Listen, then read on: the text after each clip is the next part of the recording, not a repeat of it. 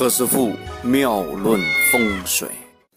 朋友们，大家好，又到了何师傅妙论风水的时间。前段时间呢，从那个印尼回来之后呢，连续又去了中山、珠海和江门呢，整个行程非常的紧张，所以有些朋友在 微信里面问了他：“哎，何师傅啊，你怎么好久没有录音了呢？”哎，那是因为呢，在路上，所以没办法。哎，但是在路上呢，有时我看到一些好的东西呀，我也会用大师有空这个 A P P 啊进行现场的直播，所以大家不妨啊，也可以在那个大师有空这个 A P P 上啊收看我的节目。我们这一次音频风水的广播呢，我们接顺原来的那个面相上的那个节目啊，这次我们还是讲额头上啊。前额的中央的位置，这是我们常常哎呀擦汗啊，一把汗一把 一把鼻涕，这个汗啊。额头的中央位置共有司空以及中正这两个部位，它都属于一个叫官禄宫。如果在这个地方啊长了一个黑痣的话，其实你当公务员的话比较痛苦，不大适合于做公务员。如果你跑来问何师傅说什么时候可以考得上，我其实就直接跟你说，你考上的话也做不长久，啊，因为你升职啊比其他人慢很多，或者说你工作上啊非常的辛苦，非常的操劳。在性格方面呢，女性的额中有一个字，代表十分主观，也高傲啊，以为这个很牛逼呀。对男朋友啊，或者说丈夫的要求啊，也比较高一些。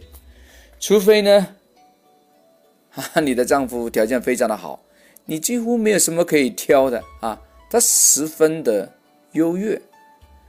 要不然呢，这个婚后啊，一定会有一些埋怨啊，有怨言呐，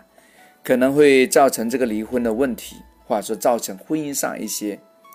暗涌的问题。那有什么办法可以化解啊？啊，有一些招可以跟大家说一说啊，就是这些女性啊，其实应该多体谅丈夫，要随遇而安啊，装比较专心的相夫教子，这样啊才能够保证那个婚姻比较长久。另外呢，如果在那个二十八，或者说再迟点结婚的话，这个婚姻可能比较长久一些，因为呢刚好过那个部位了嘛，对吧？女性这个额头上这个痣啊。也有个比较难听的名字，叫克夫制，把老公的给克掉。对男性方面呢，古时候啊，男性呢可以有很多小秘啊，啊，有三妻四妾啊，很多小小秘密。想是因为当时的女性啊，她因为没有独立的经济能力嘛，对吧？这个又不能够出去做事情啊，在家里啊。现在。那不一样啦，女孩子做事比男的还厉害呀，哈，所以以前在古代的时候呢，无论这个男的脾气怎么的坏，怎么的暴躁，那个女人呢都能容忍，啊，现在经济社会不一样了啊，所以何师傅在这里也奉劝大家啊，夫妻相处啊，真的要互相忍让以及沟通啊，所以何师傅有时在那个命理报告书里面呢，都会。写多一句，就是说夫妻要增加些艺术方面的沟通啊，其实就是这个意思。有的人呢是八字天生上呢就有一个婚姻不良的信号，它像个炸弹一样，但炸弹呢有的会爆炸，有些一辈子都不会爆炸，